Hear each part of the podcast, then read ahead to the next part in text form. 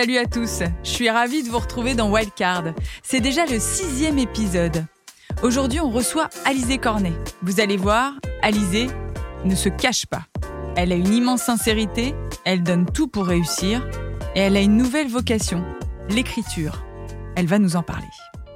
Bonjour Alizé Cornet. Bonjour. Je suis ravie de t'avoir avec nous, Alizé. Ça fait un bout de temps que j'avais envie qu'on puisse discuter ensemble pendant, pendant une heure. Écrivaine, joueuse de tennis également. Euh, on va bien sûr parler de ton livre qui est sorti euh, il y a quelques jours, La valse des jours, c'est chez Flammarion. Mais avant cela, j'aimerais que tu nous dises un petit peu, c'est la petite tradition euh, dans Wildcard, qu'est-ce que tu faisais avant de venir ici D'où tu viens? Eh ben, je viens de pas très loin puisque j'étais sur les cours de Roland Garros, sur Suzanne Langlen plus précisément, en train de, m'entraîner. Là, je jongle pas mal entre promotion et, et, entraînement à une dizaine de jours de Roland, donc ça carbure, ça carbure pas mal. C'est plaisant justement de carburer comme ça? Alors c'est plaisant, mais c'est quand même assez fatigant. Là, j'avoue que j'ai hâte de rentrer chez moi dimanche parce que j'ai passé la semaine à Paris après ma défaite à Rome pour bah, pour défendre le livre et puis euh, en même temps avec l'objectif de Roland Garros en tête. Donc euh, j'ai envie de rien négliger. Et euh, c'est vrai que ça me demande pas mal d'énergie, mais j'aime bien vivre à 100 à l'heure. Je crois que c'est assez addictif, effectivement. Ah oui, hein, une fois qu'on est lancé un petit peu mm. dans le genre de rythme, on n'a pas vraiment envie que ça, ça s'arrête non plus. On va revenir sur les temps forts de ta carrière, sur ta vie à, Alizé. est-ce que tu peux nous rappeler un petit peu pourquoi est-ce que tu t'es mise au tennis? Alors, je me suis mise au tennis. Ah, déjà, ça fait tellement longtemps qu'il faut que je me replonge dans ces années-là, mais euh, c'était à la base pour euh, pour faire un peu comme mon grand frère, puisque dans la famille, on n'est pas des joueurs de tennis à part lui, à part mon grand frère qui euh, allait jouer au tennis club des arènes de Cimier et de Nice. Et donc moi, je l'accompagnais. J'ai 12 ans de moins que lui, donc vraiment petite sœur de 4 ans qui l'accompagnait au club. Et puis bon voilà, j'ai pris une raquette et ça m'a plu instantanément. J'ai passé des heures à jouer contre le mur. Je demandais à à tous les membres du club de jouer avec moi. Enfin, j'avais vraiment pas froid aux yeux et, et ça a été, euh, ouais, ça a été vraiment un amour euh, immédiat avec le tennis. Tu n'as jamais arrêté derrière? Non, non, non, j'ai jamais arrêté. Euh, alors au début, c'était à la cool. Hein, je jouais une fois par semaine jusqu'à assez tard d'ailleurs. Mais une fois que je me suis lancée dans un truc plus sérieux, c'est vrai que j'ai, jamais raccroché. T'es es resté très proche de ton grand frère, évidemment. Il a beaucoup participé à ta carrière également dans le tennis. Est-ce que c'est difficile d'avoir une carrière de joueuse de tennis avec son frère auprès de toi Est-ce que vos relations en ont pâti ou au contraire, ça vous a aidé à vous rapprocher encore plus? Oui, ça nous a. Bon, on n'avait pas besoin de ça pour être très proche. On est très proche depuis euh, depuis toujours. Euh, c'est vrai qu'il m'a énormément aidé, énormément soutenu. il a même fait le rôle d'agent pendant dix ans quasiment. donc c'était super de pouvoir compter sur lui. Je savais qu'il défendait uniquement mes intérêts et qu'il était là pour que sa petite sœur soit soit soit heureuse. après, on est parti même ensemble en tournoi pendant deux ans. Mais c'est vrai que le tennis a tendance à prendre beaucoup de place. Euh, même au sein d'une relation frère-sœur. Euh, c'est un peu la même chose qui m'est arrivé avec mon, mon, compagnon, qui est actuellement mon agent euh, et qui m'accompagne aussi en tournoi de temps en temps. Et c'est vrai que ça, ça peut nous bouffer la vie de temps en temps et ça peut euh, fausser un petit peu les rapports. Surtout que moi, je, je m'investis énormément dans mon métier, donc euh, voilà, parfois ça peut être à double tranchant, mais quelle aventure quand même de voilà de voyager aux quatre coins de la planète avec euh, des membres de sa famille. Au début c'était ma mère, après mon frère, maintenant Mika, c'est quand même une chance inouïe. L'importance d'avoir des gens de confiance. Auprès de soi euh, pendant tous ces voyages, pendant tous ces tournois, mm. euh, même si je comprends bien que ça peut être difficile euh, par moment. Finalement, travailler avec des gens de sa famille parce que c'est un travail, ça, ça, peut être ça peut être difficile. Justine Hénin qui est passée par ici, elle nous disait qu'elle avait eu du mal justement à cloisonner sa vie personnelle, sa vie mm. professionnelle de joueuse de tennis. Est-ce que toi aussi tu l'as ressenti Ouais, ouais, ouais c'est difficile de cloisonner effectivement parce que le, tennis prend toute la place. Le tennis, il investit euh, chaque partie de notre vie, chacune de nos cellules. On vit, on mange, on dort tennis et forcément, euh, les gens qui nous accompagnent euh, bah, se retrouvent un petit peu embarqués là-dedans aussi. Euh, parfois contre leur gré. Euh, donc il faut il faut savoir gérer ça, prendre un petit peu de recul quand on en a besoin. Moi, le recul c'est c'est pas mon point fort. Hein. J'ai tendance à être vraiment à fond à fond. Euh, donc voilà. Après, j'ai toujours dit c'est apprendre ou à laisser. Je suis un peu comme ça pour tout, un peu un peu extrémiste et, et c'est aussi une carrière qui ne dure qu'un temps. Euh, là, il me reste pas beaucoup de temps à jouer et après, je serai entre guillemets tranquille. Donc, euh, ça valait quand même la peine de, de, tout donner au tennis pour pouvoir vivre cette expérience. Euh, je veux dire, ben à fond quoi. Tu as grandi à Nice? Et, et au Canet. Alors, moi, j'ai grandi à Paris, malheureusement. Qu'est-ce que ça fait de grandir près de la mer? Eh ben, grandir à Nice, c'est c'est c'est une chance, euh, c'est une grande fierté aussi parce que je suis très fière d'être niçoise et la région Côte d'Azur en, en règle générale, c'est une région qui me tient énormément à cœur. Euh, il y a jamais, il y a pas un endroit sur terre où je me sens euh, à la maison comme euh, dans cette région. Euh, même quand j'atterris à l'aéroport de Nice, j'ai l'impression que j'ai un poids qui me qui me tombe des épaules. Je me dis ça y est, je suis à la maison, je vois le soleil, la mer, la montagne tout est un peu plus cool. C'est vrai qu'à Paris, là, ça fait une semaine que j'y suis. C'est c'est la course permanente. Les gens sont un peu stressés. Euh, euh, c'est pas du tout le même la même qualité de vie.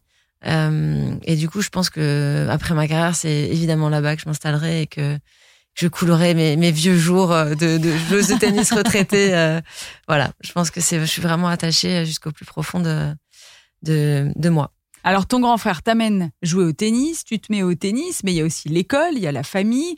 Comment est-ce que ça se passe euh, cette enfance pour euh, pour toi? Est-ce que tu es plutôt une bonne élève studieuse euh, qui mm. va au tennis une fois par semaine? C'est comme ça que ça se passe? Ah ouais, complètement. Je suis bonne élève, même faillotte quoi. Faillotte de base. Euh, là, je lève la main en classe, je réponds, je suis la première au premier rang, j'ai 20 sur 20 à tous les contrôles. Si j'ai 19, je pleure. À la vraie de vrai, avec euh, des activités extra-scolaires. Euh, je faisais du basket, du piano, du tennis. Euh, J'aimais les trois pareils au début avec une petite préférence pour le tennis, mais euh, je me débrouillais pas mal au piano aussi. C'est juste que c'était un petit peu trop statique pour moi, le piano. J'avais trop d'énergie. Et, et voilà, il y avait pas mal d'anxiété à l'école, parce que le perfectionnisme, dans ma vie en règle générale, a suscité beaucoup d'anxiété.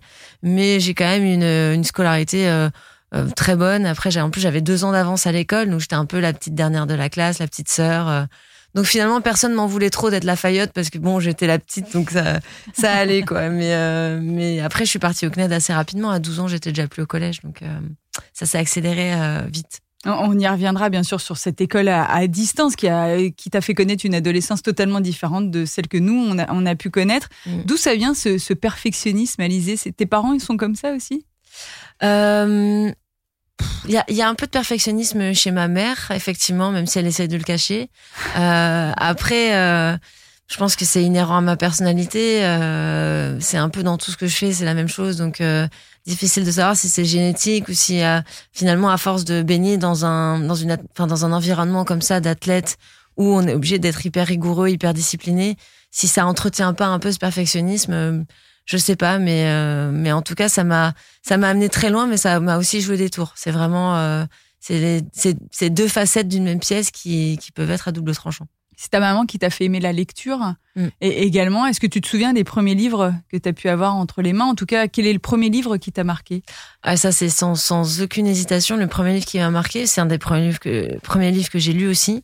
C'était Le Petit Prince de Saint-Exupéry, euh, que j'ai relu à plusieurs périodes de ma vie en plus, à intervalles réguliers et à chaque fois où j'ai compris d'autres choses. Et j'étais émerveillée par cette philosophie euh, finalement toute, toute simple, mais très profonde. Et c'est vrai que ça m'a suivi euh, toute ma vie, Le Petit Prince. Et comme j'ai appris euh, à lire assez tôt, mhm. du coup, j'ai vraiment pu euh, enchaîner sur plein de lectures différentes. Et jusqu'à présent, ça reste quand même une de mes activités favorites, la lecture. Quel est le dernier livre que tu as lu? Le dernier livre que j'ai lu, c'est un livre de Sophie Astrabi, un, un, roman. Là, je suis beaucoup dans les romans en ce moment.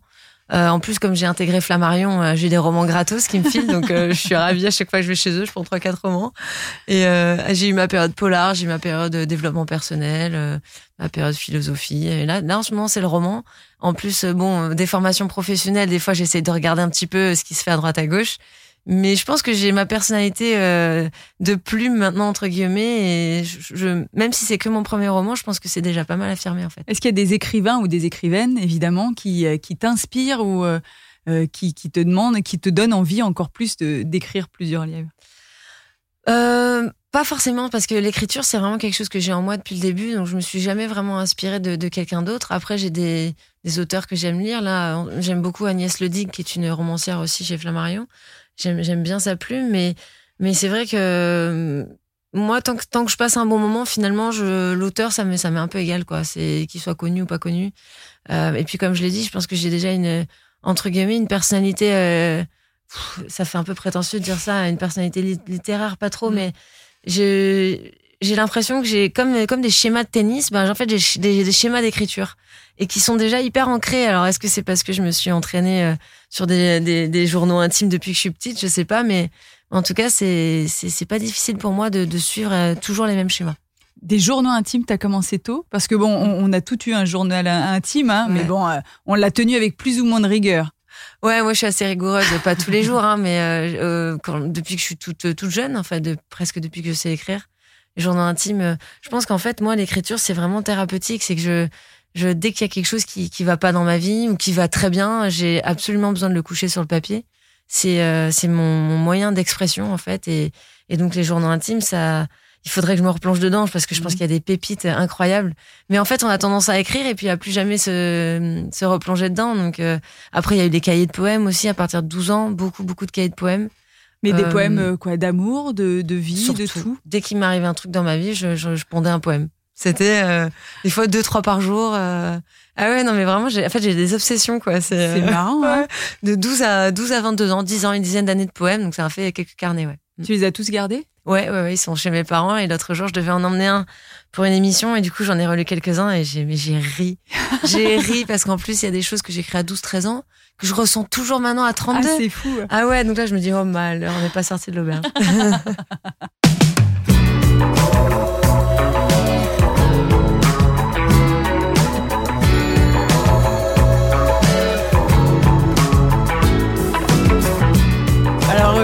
l'école, donc c'est pas déscolarisation, mais c'est de scolarisation à distance parce que tu as 12 ans. Alors pourquoi est-ce que tu, tu, quittes l'école? À cause du tennis? Ça y est, le tennis est devenu sérieux à ce moment-là? En fait, euh, le collège me permettait pas de faire autant de tennis et de, que, je, que je le voulais en même temps que, que les études.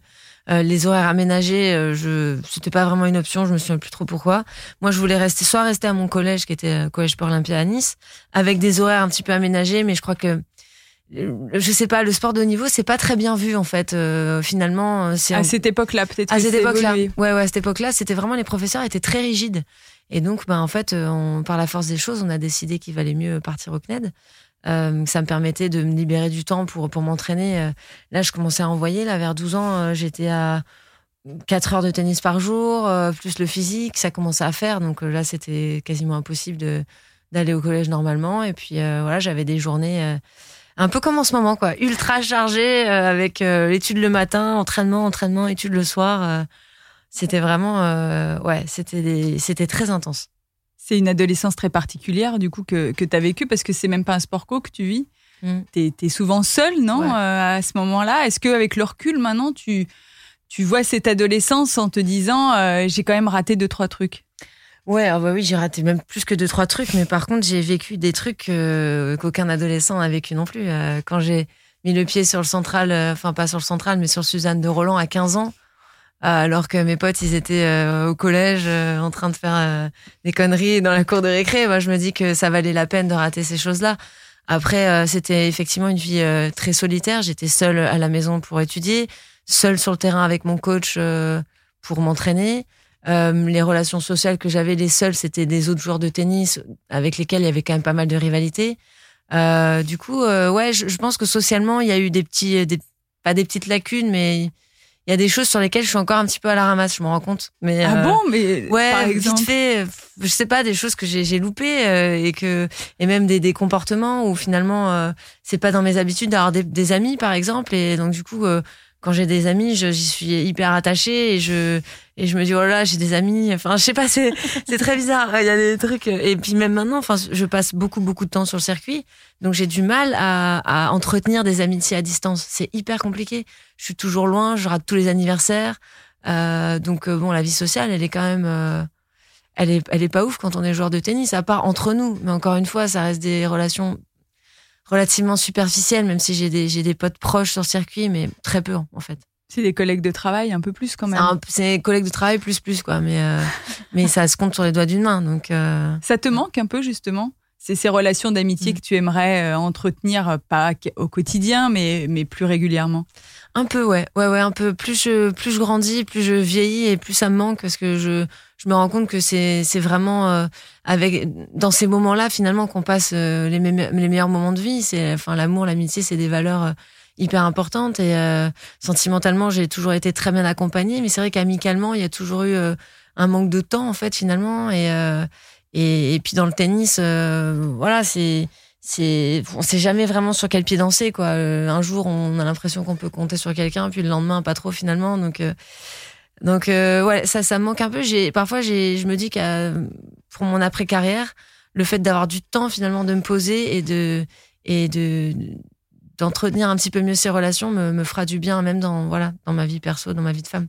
Tu l'as dit, tu as été très forte très vite, hein, puisque à 12 ans, tu commences à jouer au tennis quotidiennement. À 15 ans, tu es donc sur le Suzanne Langlaine à, Roland Garros. Tu rêves de quoi à cette époque-là?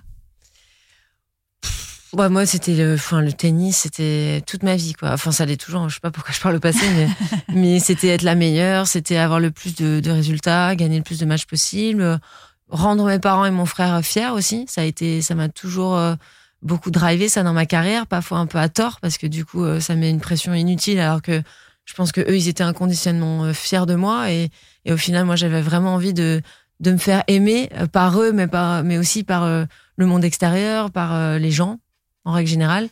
Et voilà, donc un peu recherche de une grosse ambition, mais je pense avec une recherche d'amour derrière ça.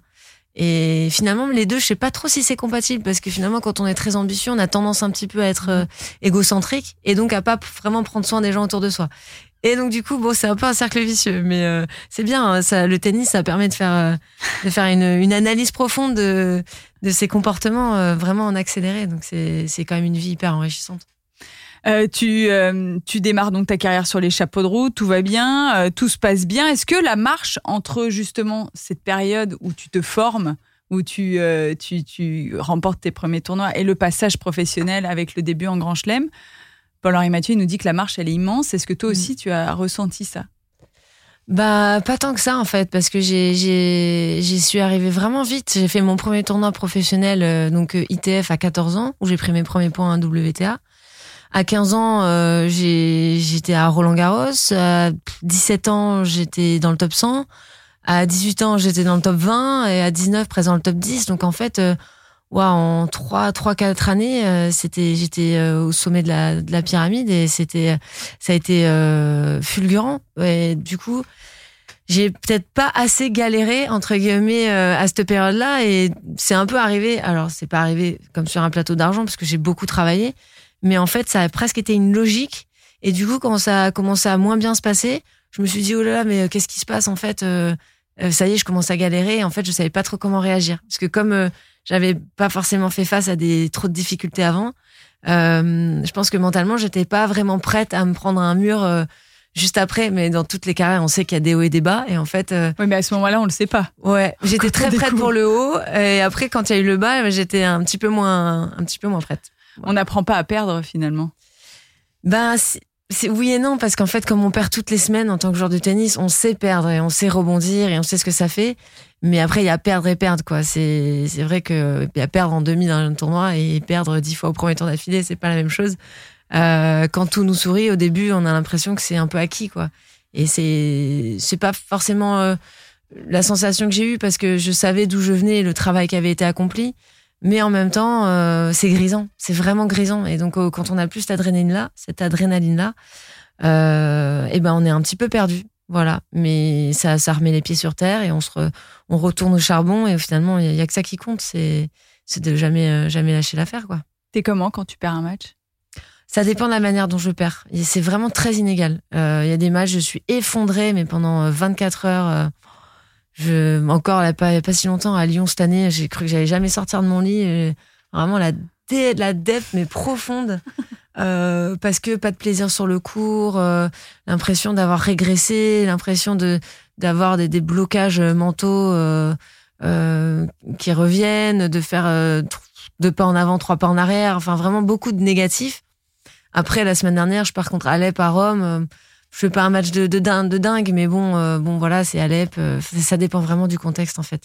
et c'est c'est un c'est c'est des montagnes russes qui sont qui sont très qui sont fatigantes. Voilà, émotionnellement, mmh. c'est, c'est fatigant. Est-ce que tu, tu t'es fait aider? Est-ce qu'il y a des préparateurs mentaux maintenant? Est-ce que c'est quelque chose vers lequel tu t'es tourné oui, oui, je me suis rapidement tournée vers la préparation mentale. Bah, malheureusement un peu tard, parce qu'à partir du moment où j'ai galéré, donc vers 19-20 ans, c'est là où ça m'a apparu essentiel. La préparation mentale en elle-même, euh, ça m'a pas trop trop parlé. J'ai fait plusieurs trucs qui m'ont qui m'ont un peu aidé, mais, mais sans plus, parce que je pense que j'étais déjà consciente de pas mal de trucs. Donc il me fallait vraiment un, il fallait vraiment une, une, une, addition vraiment particulière à ma préparation, et, c'est ce que je retrouvais pas dans la préparation mentale. Euh, quand j'ai touché du doigt un peu la sophrologie, là, ça a commencé à me parler un petit peu. Il y a eu des routines que j'ai mis en place qui m'ont aidé. Et vraiment, pour moi, la révélation, ça a été la, la méditation que j'ai découvert il y a à peine trois ou quatre ans. Donc c'est tout neuf. Et en même temps, ça a été vraiment euh, quelque chose qui a changé ma vie. Et puis là, depuis un an, je fais de l'hypnose aussi. Donc voilà, on tâtonne, on tâtonne, on regarde. tu fais de l'hypnose. Toi, tu. Non, non, je vais voir un hypnothérapeute ah qui me fait de l'hypnose pour essayer d'aller vraiment euh, creuser profondément dans des, dans des mécanismes inconscients qui sont ancrés en nous depuis toujours et qu'on n'arrive pas, nous, à. On n'arrive pas à avoir accès finalement à ces strates-là de notre cerveau. Donc c'est hyper intéressant. Mais je suis contente parce que du coup, j'ai un peu tout essayé. Et euh, à la fin de ma carrière, je pourrais me dire que voilà, j'ai vraiment creusé euh, dans, dans, toutes les directions pour essayer d'aller mieux sur le terrain, d'aller bien. Mm. La méditation, c'est tous les jours? J'essaye tous les jours, ouais. Alors euh, parfois, je suis un petit peu plus un petit peu plus rigoureuse que d'autres, mais je vois la différence quand je le fais ou pas. C'est long, euh, alors moi pour le coup j'y connais rien du tout. euh, tu, tu, ça, dure quoi Un quart d'heure Ah ça peut être autant qu'on veut en fait. Ah, au final, moi, y a des, je me fais des séances d'une demi-heure des fois quand j'ai le temps. Après des fois il y a des matins je fais juste 10 minutes parce que j'ai pas le temps. En général c'est 15-20 minutes. Moi c'est là où je, je, je, ressens vraiment les, les bienfaits. Et puis voilà l'essentiel c'est d'essayer vraiment d'en faire une routine quotidienne. Mais c'est euh, c'est un moment privilégié, c'est un moment que je prends pour moi et, euh, et c'est c'est vrai, c'est vraiment, c'est magique. Je, je sais pas trop comment. Je pense qu'en plus, j'en ai parlé avec pas mal de personnes qui en font aussi. Et on a tous cette même réflexion, c'est qu'on se dit, c'est, c'est simple, mais en fait, c'est, c'est tellement euh, bénéfique pour, euh, pour le corps, l'esprit, pour la créativité, pour la gestion des émotions, pour euh, l'ancrage dans le moment présent. Enfin, plein, plein de, plein d'avantages à en faire. Voilà, je recommande. on va, je vais m'y intéresser.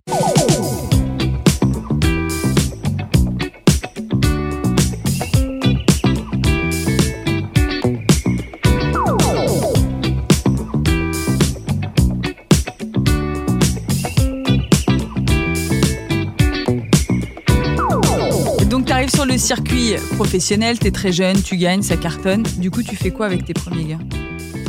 Euh, alors le premier, c'est marrant, le premier chèque que j'ai eu quand j'ai gagné mon premier 25 000, j'avais 16 ans et j'ai acheté un iPod. J'ai acheté un iPod, je me souviens, mais j'étais trop contente. Je reviens d'Italie en voiture avec mes parents, il y avait 12 heures de route.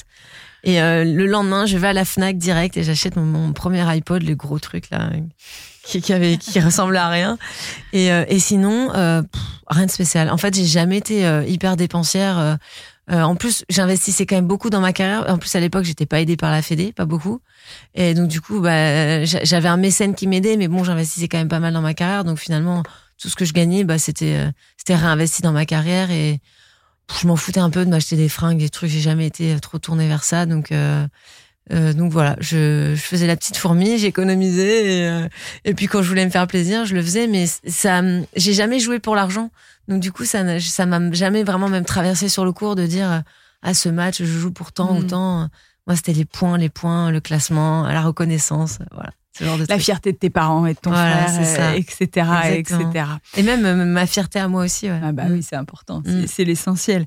Euh, J'aimerais bien savoir comment tu vis. Justement, tu disais que tu avais des amis, euh, collègues de travail avec les autres joueurs et joueuses sur le circuit. Mais avant cela, on va écouter un petit extrait, me semble-t-il. C'est toi, évidemment, sur un terrain de tennis.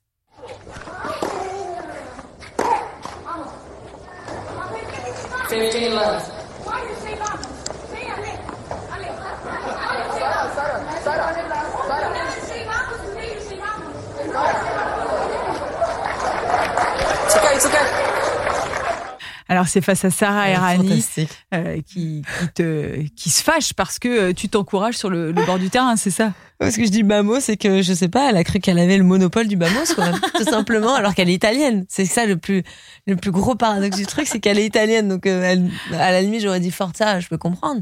Mais elle, la meuf croit que je la chauffe en disant Bamos, alors je dis Bamos à chaque match trop drôle à quel point en fait on peut perdre sa lucidité en jouant. Mais fou, hein. honnêtement, je vais pas lui, je vais pas lui lancer la pierre parce que même moi j'ai des trucs dans ma carrière qui ont aucun sens.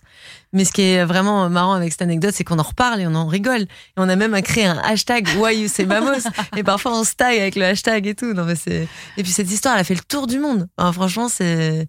Je trouve ça, je trouve ça génial. T'as des copines quand même sur le circuit. Là, tu nous dis avec Sarah Rani, bah, alors c'est sûr, vous jouez les unes contre les autres, mm. mais on, a, on voit quand même que vous arrivez à passer outre cette adversité et à, nouer quelques liens.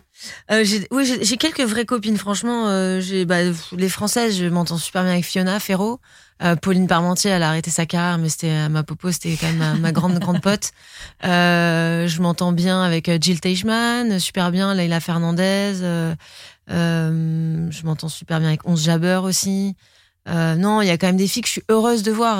je, je, je vais pas mentir, mais mais voilà, c'est, on va pas non plus euh, bouffer le soir ensemble tous les jours et ça reste, euh, c'est cordial, amical, mais les seuls avec qui vraiment euh, je, pousse la relation un peu plus loin, c'est peut-être Fiona et Caroline Garcia. aussi le fait qu'on soit française et qu'on se connaît depuis très longtemps, ça aide. mais c'est vrai que le reste, ouais, c'est, ça, ça pourrait être un peu plus chaleureux. Mais c'est déjà pas mal d'avoir des, des visages familiers qu'on est, qu'on est content de retrouver quand on arrive sur un tournoi. On savait que tu venais, alors on a demandé à la communauté We Tennis s'ils avaient des questions à te poser, et évidemment, ils en ont. J'ai vu ça. T'as vu ça hier J'ai vu ça vite fait sur Twitter. Alors, alors, je ne vais pas lire euh, tous les, euh, les pseudos parce qu'il y en a qui sont quand même extrêmement compliqués. Mais voilà, il y a Kenny qui nous demande quel est le match qui t'a procuré le plus de regrets et à l'inverse, celui qui t'a procuré ta plus grande joie, ta plus grande fierté. Euh, alors celui qui m'a procuré le plus, le plus de regrets, je sais pas parce qu'en fait il y a tellement de matchs où je sors et j'ai l'impression de je, suis effondrée. J'aimerais refaire le match, j'aimerais euh, j'aimerais euh, j'aimerais juste revenir dans le temps et faire des faire des choix différents. Et il y a beaucoup beaucoup de matchs où j'ai des regrets, quasiment tous en fait. Après il y en a un qui m'a marqué parce qu'il était au début de ma carrière et que j'ai perdu avec deux balles de match pour aller en quart de l'Australie. C'est quand même en 2009 contre Safina où je jouais pas loin de mon meilleur tennis. J'ai deux balles de match contre la numéro mondiale pour aller en quart d'Australie. En plus, on sait comment j'ai galéré pour avoir un quart derrière. J'ai juste dû attendre 13 ans, quoi. Donc là, ça m'a fait, ce match-là, il m'a fait un peu mal. Euh, après, bah, c'est presque la boucle est bouclée parce qu'un des matchs dont je suis le plus frère, c'est plus, fier, c'est celui que j'ai gagné cette année contre Simona euh, dans la canicule en Australie avec les fantômes du passé, en loupant deux balles de match à 5-3 au troisième. Puis finalement, je réussis à finir le match à 5-4, à gagner, à me et à me, à me qualifier pour mes premiers quarts en Grand Chelem. L'histoire est belle quand même. Et j'ai vraiment réussi à garder mon calme et ma lucidité. Et je sais d'où je viens. C'était pas gagné d'avance, donc euh, ouais, je suis quand même assez fier de ça. Puis le match contre Serena à Wimbledon aussi, il a été particulièrement euh, émouvant pour d'autres raisons encore. Mais ouais, ouais, c'est deux matchs là. Si on revient sur cet Open d'Australie incroyable que tu as vécu euh, cette année, en effet, dans cette canicule euh, très forte, euh, tu vas en quart de finale. Comment tu as vécu tout ça? On a la sensation que tu étais habité par moments. Ouais, j'étais particulièrement concentrée, j'avais pas de pensée parasite, j'avais juste le plaisir de jouer. En fait, je c'est vraiment ce que c'est ce après quoi je cours depuis des années, mais en fait, moi j'ai envie de me faire plus plaisir sur le cours. J'aime le tennis profondément, j'aime le jeu. Je trouve que c'est le sport le plus incroyable du monde, mais, mais en fait, je me laisse souvent euh, parasiter, euh, polluer par des pensées négatives, par l'envie de bien faire, par la pression, le perfectionnisme, l'insatisfaction permanente, etc., etc. Et en fait, c'est dommage parce que ça prend le pas sur sur le jeu, sur mon âme d'enfant que j'ai encore très fort en moi. Et là, en fait, en Australie, je m'étais mis dans la tête que c'était mon dernier Australian Open. Et donc, du coup, à chaque match, je me disais que je disais au revoir à l'Australian Open. Et ça m'a fait complètement lâcher prise. En fait, je me suis dit, mais je suis là juste pour kiffer. Je suis rentrée sur le central contre Muguruza, j'allais le sourire. Et T'as jamais été comme ça, non? Ouais, cette notion de jeu, elle a jamais été aussi forte. Et du coup, ça m'a fait jouer mon, ça m'a fait jouer un de mes meilleurs tennis, mais en fait, surtout, ça m'a fait être hyper lucide dans les moments importants et, euh, et calme et, et j'ai pas paniqué. Et c'est comme ça que j'ai réussi à faire euh, ces quatre super matchs en retournant quand même une situation euh, désespérée contre Zidanzek en troisième tour. Donc, Ouais, alors depuis j'ai un peu de mal à retrouver ça, donc c'est comme quoi c'est jamais acquis. Hein. On croit, on croit avoir touché quelque chose du doigt, mhm. mais dans le tennis. Euh, Est-ce qu'il faut pas que ce soit un grand rendez-vous pour que ça revienne Non, parce que moi j'ai la même flamme sur tous les tournois que je joue 250 de de jouer les tours où là euh, à Roland j'ai juste envie de gagner, mais après peut-être le, le, petit supplément d'âme de, de Grand Chelem, je honnêtement j'ai aucune idée. Après je vais essayer de d'y aller avec le même état d'esprit à Roland en me disant que voilà, je, je, dis un petit peu au revoir au public et, et à, voilà à ma présence au tournoi. Donc euh, peut-être que ça m'aidera ou pas. C'est ton dernier Roland? Ça peut être mon dernier. Je ne sais pas encore. Je n'ai pas annoncé. Euh, ça ferait trop pour le public là. Joe, Gilles, moi, personne. les gens vont pas s'en remettre, donc euh, j'attends un petit peu. Ok, tu, tu, nous préviendras. Je laisse la porte ouverte. En fait, j'ai pas envie de. T'as pris ta décision? Pas vraiment en fait, mais je sais que je suis au bout de quelque chose. Mais alors que tu fais une très bonne saison, non? Ouais, enfin j'ai fait un très bon Australian Open, mais depuis c'est quand même c'est un peu la galère. Mais euh, c'est juste que c'est hyper dur. Enfin la discipline, la discipline, la discipline, les entraînements, les voyages, les tournois, les déceptions. C'est j'ai beaucoup donné. 16 mm. ans, 16 ans, la moitié de ma vie je l'ai passé sur le circuit, donc je commence à le sentir. Ouais.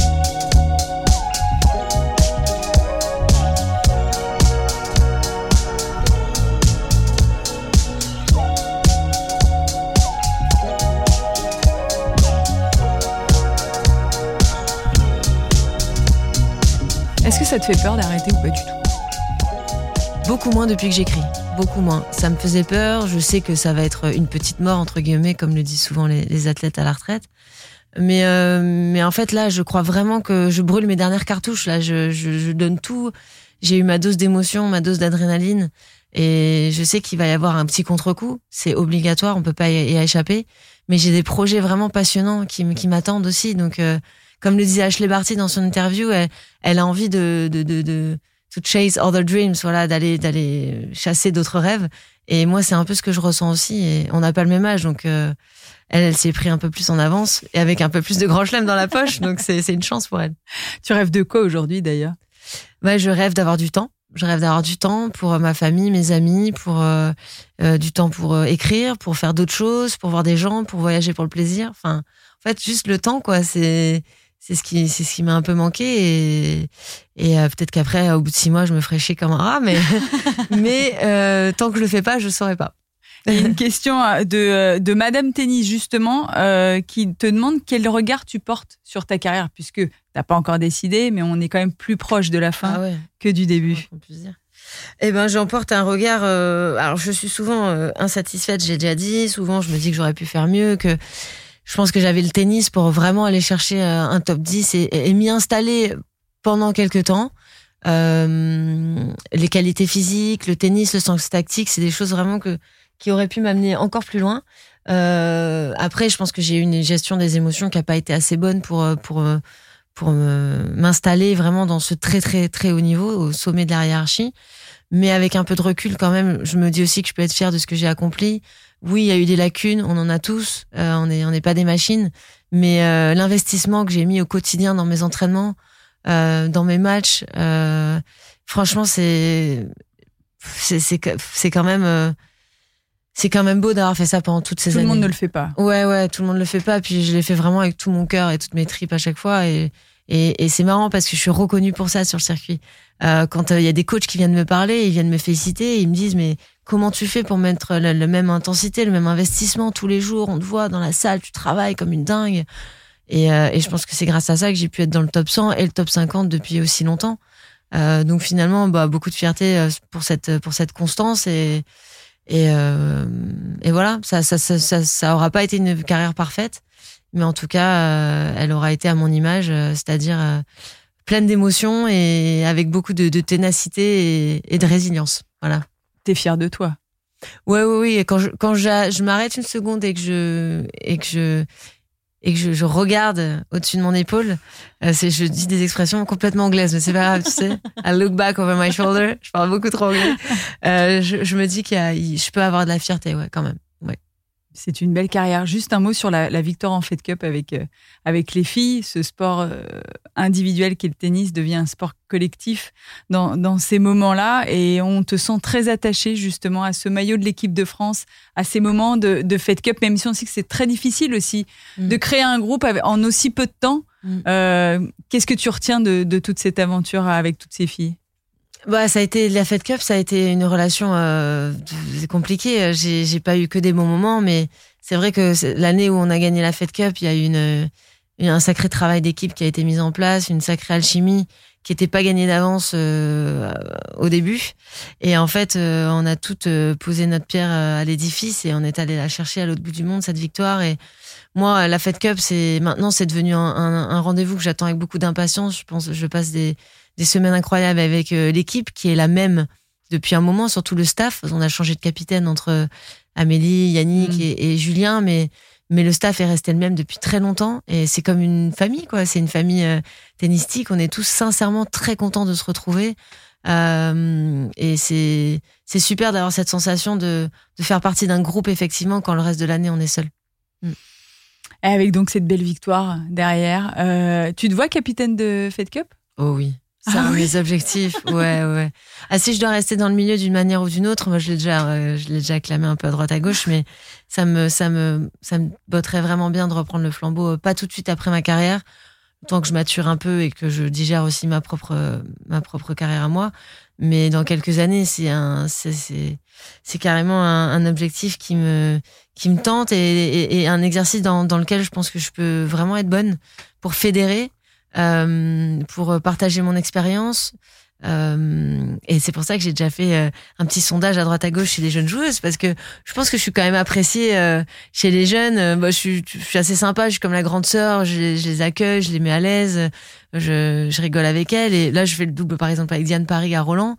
Bah, le futur de l'équipe, c'est ces filles-là, c'est Clara Burel, c'est Diane Paris, c'est Elsa Jacquemot, c'est encore Fiona quand même qui est toute jeune bah voilà, c'est quasiment Elsa, je la connais un peu moins, mais c'est quasiment que, que des potes quoi. Donc euh, je me place tranquille euh, et, euh, j'aimerais qu'elle soit à l'aise avec moi sur le banc et pouvoir leur apporter des choses pour pourquoi pas aller chercher une coupe, mais en tant que capitaine, ce serait génial.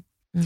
On va revenir à la littérature et, et on, va parler un peu du tennis aussi, mais est-ce que l'Alizée, qui est joueuse de tennis, donc très perfectionniste, parfois de mauvaise humeur, parfois euh, très épanouie, est la même que celle qui écrit des livres. Est-ce que quand tu, écris euh, ton roman, tu te sens que tu te comportes comme sur un terrain de, tennis? Non, il y a, a, a, rien d'autre que le tennis qui peut me mettre dans des états pareils. C'est impossible, mais rien d'autre, même dans la vie. En fait, je suis, moi, dans la vie, je suis hyper cool, hyper relax. Euh, moi, il m'arrive d'avoir des, petits, des petits coups de colère, mais c'est, franchement, c'est hyper rare et ça n'a rien de comparable avec ce que, avec ce que je ressens sur le terrain. Alors là aussi, la méditation m'a beaucoup aidé pour. Euh, depuis, je suis quand même beaucoup plus calme. Je, des fois, je me reconnais pas. Je suis limite pas la même personne, donc ça m'a fait quand même du bien, même pour mon, mon image, pour l'image que j'avais de moi. Euh, donc dans l'écriture, bah non, dans l'écriture c'est la lisée de tous les jours. Donc parfois il m'arrive d'être un peu frustrée quand je j'arrive pas à exprimer ce que je veux, quand je trouve pas le mot qu'il faut, parce que bon, je suis quand même perfectionniste aussi dans l'écriture. Il faut que la phrase ait la bonne sonorité, qu'elle qu'elle qu'elle soit qu'elle ait le, le, bon mot au bon endroit et et, et, aussi parfois je suis hyper enthousiaste quand, quand je trouve ça, quand j'ai l'impression de, de, de, tenir quelque chose, mais euh, il n'y a pas du tout euh, cette frustration, cette colère parfois qui m'habite sur le cours. Euh, non, et c'est aussi pour ça que je pense que ça va être une reconversion à la cool quoi. Et ça, ça c'est bon à savoir.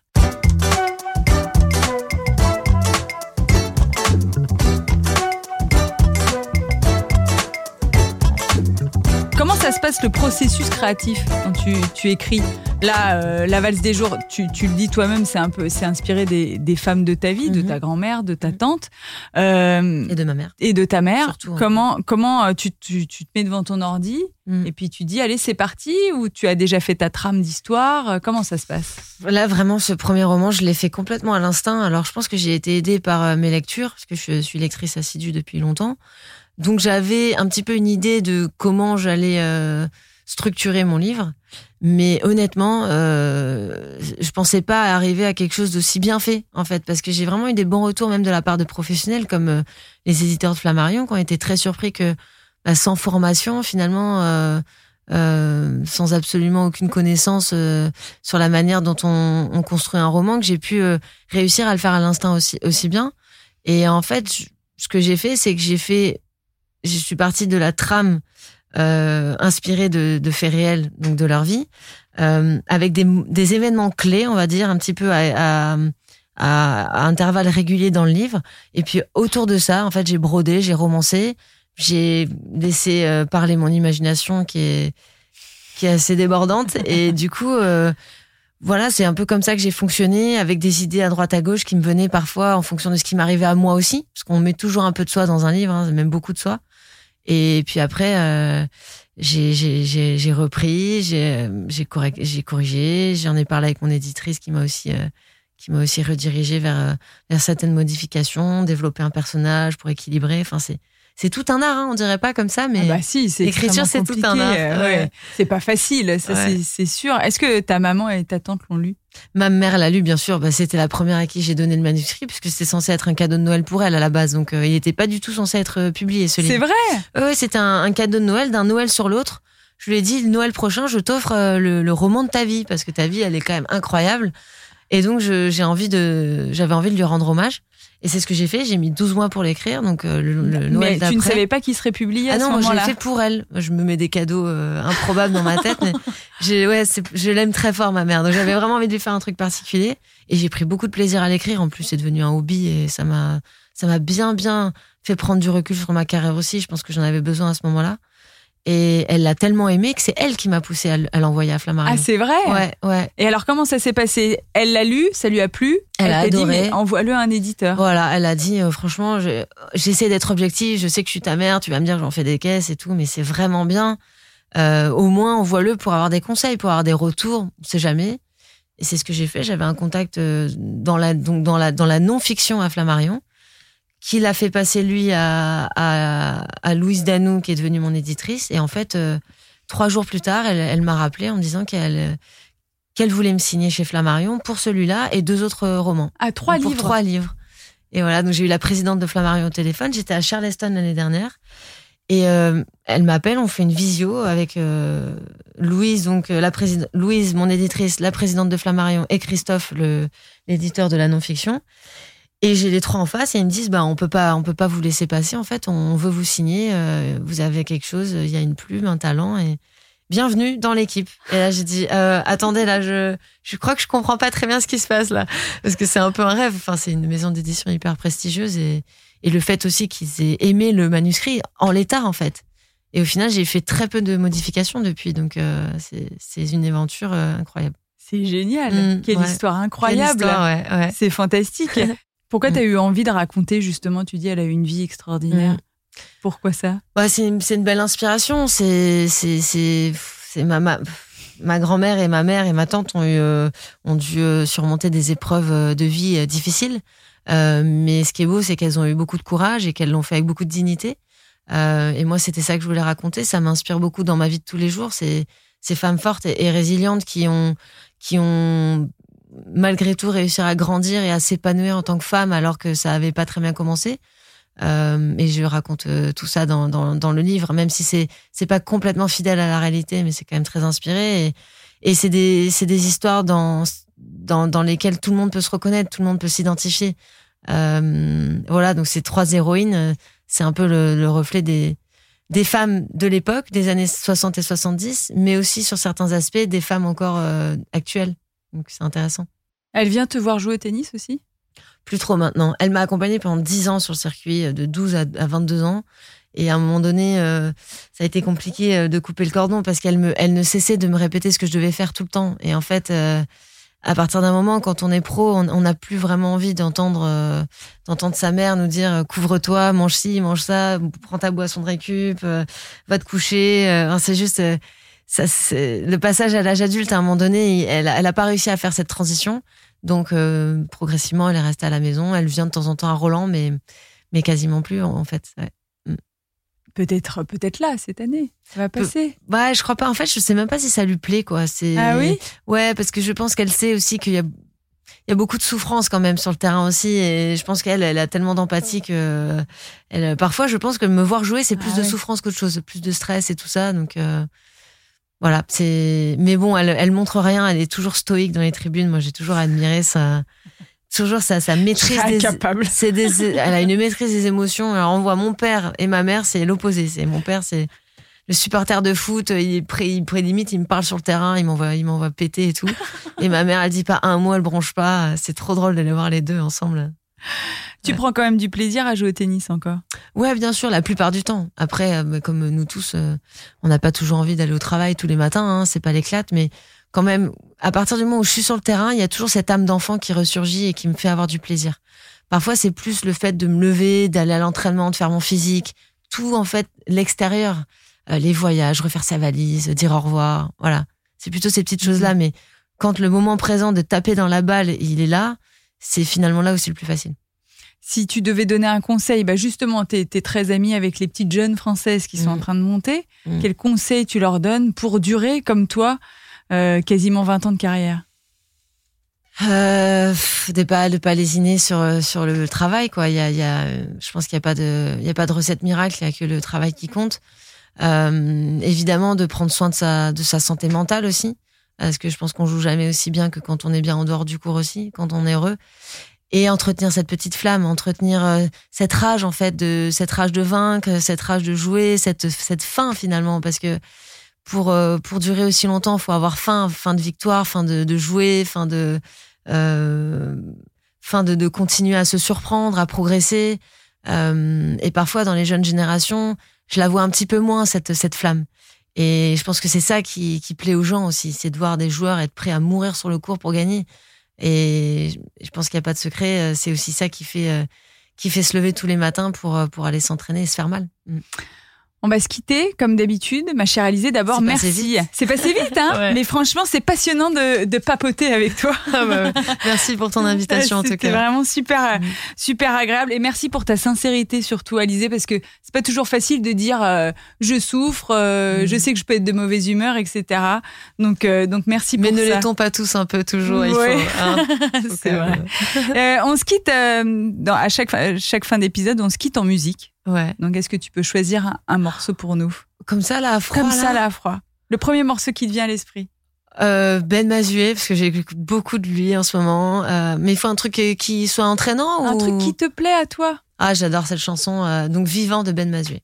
Eh bien, merci beaucoup, Alizé. Mm. Et bon courage pour la suite. Merci à toi. Je t'écris depuis ma chambre, depuis le mois de septembre, depuis que les choses ont changé. Je t'écris les mains qui tremblent, c'est plus facile de s'interdire de l'évoquer. Je pense à toi mille fois par an, j'essaie pas de faire autrement, même s'ils me disent de laisser le temps faire ses affaires. Et pour te garder vivante, je te raconterai l'ardente épopée de ton équipe d'hier. Je ne palierai pas l'absence, c'est tout le bien que je me souhaite de rappeler ton élégance. De faire tout pour que ça reste, je ne pas l'absence c'est tout le bien que je me souhaite de rappeler ton élégance aux gens, de faire tout pour que ça reste vivant. Vivant.